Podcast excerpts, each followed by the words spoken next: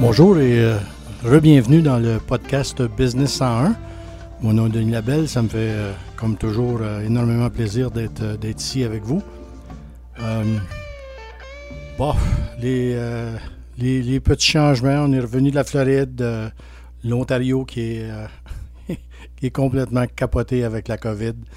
On essaie de se recentrer, on passe du temps au chalet, on essaie de trouver de l'inspiration pour un paquet de choses.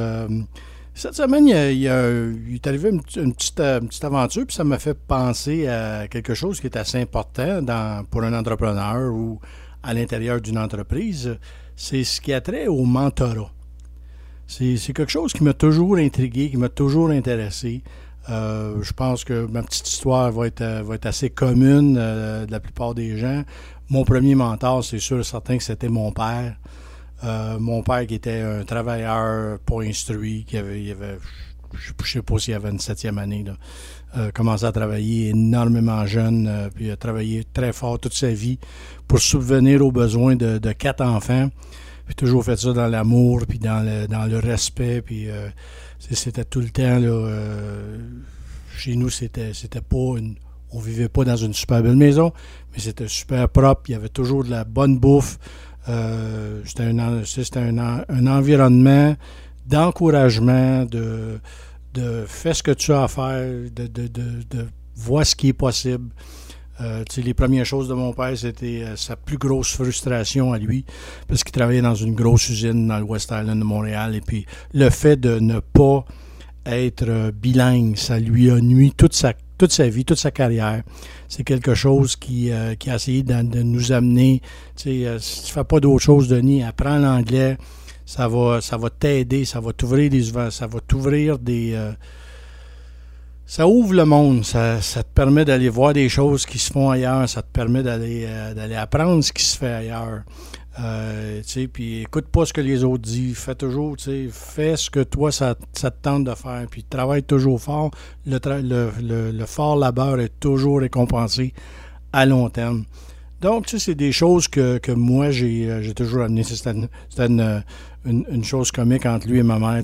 ah, le- la télévision est encore ouverte, réelle. va lui dire de fermer ça. T'as minute. Qu'est-ce qu'il écoute? Ah, il écoute Happy Days en anglais. Non, laisse-les là. C'est plus, plus pratique que, ce que ce qu'on va jaser. Donc, continue à, continue à, l'encourager à écouter de la télévision en anglais. Euh, c'est- toutes ces petites choses-là. euh, quand tu travailles, fais, le, fais-le comme il faut. Fais-le, pense-y avant de le faire. La pensée vaut le travail. Toutes ces, toutes ces petites choses-là, comment apprendre à serrer une main. C'est des choses que, quand, les, quand mes affaires à moi se sont mis à bien aller, j'ai fait un petit peu de mentorat avec l'Université d'Ottawa à l'occasion. Euh, c'est des choses qui, m'ont surpris, moi, ça. à l'occasion. Tu sais, des gens qui, des jeunes hommes, jeunes dames, qui ne savent pas comment se présenter, savent pas comment se tenir en public, savent pas comment serrer une main comme il faut. Euh, Quoique là, avec la COVID, peut-être c'est une chose que c'est une chose du passé, mais moi j'ai été élevé qu'une poignée de main, c'est sacré. Quand tu serres la main à quelqu'un sur une entente, il faut que tu, tu vives ou tu meurs avec cette entente-là. Donc, euh, tu sais, ça fait partie des, des- des normes euh, de la civilisation de l'Ouest. C'est comme ça que- que- qu'on a grandi. Mais je me suis aperçu qu'il y avait beaucoup de jeunes que c'est des choses de base qui, euh, qui n'avaient pas appris. Euh, j'ai emmené combien de fois des, des- jeunes gars, des, des jeunes filles au village des valeurs pour s'acheter juste une paire de pantalons, un chandail présentable. Tu t'as pas besoin de t'habiller, c'est fini ça, la- la- l'affaire des cravates puis des chemises blanches. Là. Mais quand tu vas te, te présenter pour une, pour une entrevue d'un emploi, ben c'est normal de, de- de s'habiller un petit peu proprement puis de, de bien essayer de, se mettre en valeur lors de notre entrevue. Ça, ça vaut pour les, pour les garçons, pour les filles. C'est toujours la, la même histoire. Donc, des choses, comme je dis, extrêmement de base qui peut-être peut-être manquent à l'occasion. Je sais pas, les, les coupes explosées, les euh, manque de. Puis Dieu, sait là, que je l'ai, vu, même avec mes connaissances à moi, des gars qui divorcent puis euh, qui s'occupent plus de leurs enfants. Euh, après, j'ai vu ça trop souvent dans ma carrière, j'ai vu ça trop souvent dans ma vie, puis c'est, c'est, tellement dommage que ça, ça fait des torts irréparables à long terme qui sont difficiles à corriger. donc, tu sais, dans votre entourage, des neveux, des nièces qui n'ont pas cette, cet encouragement-là, ben, moi, toutes mes neveux, mes nièces le, le disent. S'ils si, venaient au chalet ou, s'ils venaient nous rencontrer en camping, ou, euh, je sais pas où on les rencontrait. si quelqu'un se traînait les savates et j'étais en arrière des autres, il, se, le faisait dire. Lève-toi les pieds, là. On se traîne pas les pieds, on serre les mains comme du monde.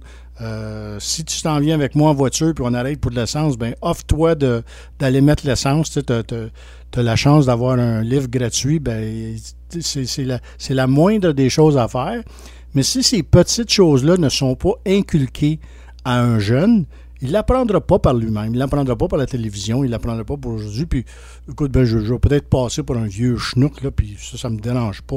Mais c'est des choses de base qui ne changeront pas. je pense que quelqu'un qui est bien élevé, puis quelqu'un qui se présente bien dans son entreprise, va toujours avoir une longueur d'avance sur celui qui est, qui est évaché. À, moins que tu aies une intelligence vraiment supérieure à la moyenne et puis que tu peux te démarquer comme ça. C'est des choses euh, que ça. Moi, j'encourage là tous les gens qui m'écoutent, regardez alentour de vous, puis vous avez toujours quelque chose à offrir à un plus jeune, même à quelqu'un de votre âge, pour essayer de les faire avancer dans leur cheminement. De l'autre côté, tu un coup que tu es en entreprise, un coup que tu as un assez bel job, tu commences à monter dans ta carrière, mais là, tu recherches d'autres choses dans le mentorat. Tu recherches quelqu'un qui a de la compétence dans ce domaine. Puis dans mon cas à moi, le, le deuxième mentor que j'ai eu dans ma carrière, c'est un monsieur qui s'appelait Mel Sauvé un des euh, un chic type, un, des une, personne que j'ai toujours euh, apprécié. Euh, j'ai cherché ses conseils même après qu'on travaillait peu ensemble. Mais ce monsieur-là avait une, une, base une base d'instruction qui m'a toujours impressionné. Moi, j'ai toujours dit que un ingénieur, lui, avait, il était ingénieur mécanique et puis il avait fait une, une maîtrise en, en, business management, en direction des affaires.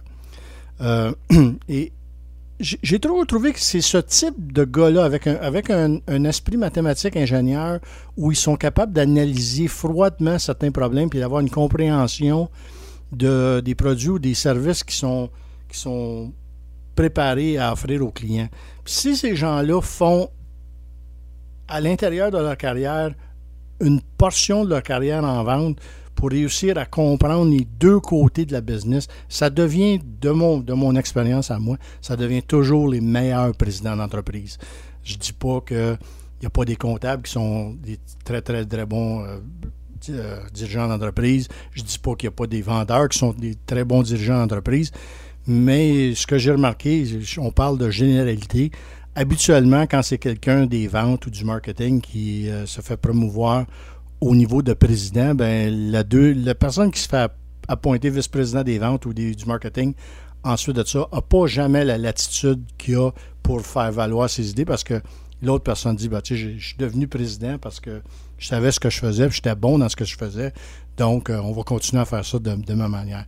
Tandis que, euh, puis c'est la même chose des gens de, comptabilité en général encore, je ne veux pas faire de, je, sais qu'il y a des très, très bons. Euh, je pense à un de mes clients, Biagio, qui, est un gars qui est super, super compétent dans tous les domaines de l'entreprise, mais il est comptable de base. Mais habituellement, les comptables, leur, leur formation de base leur fait anticiper toutes les pertes puis ne jamais.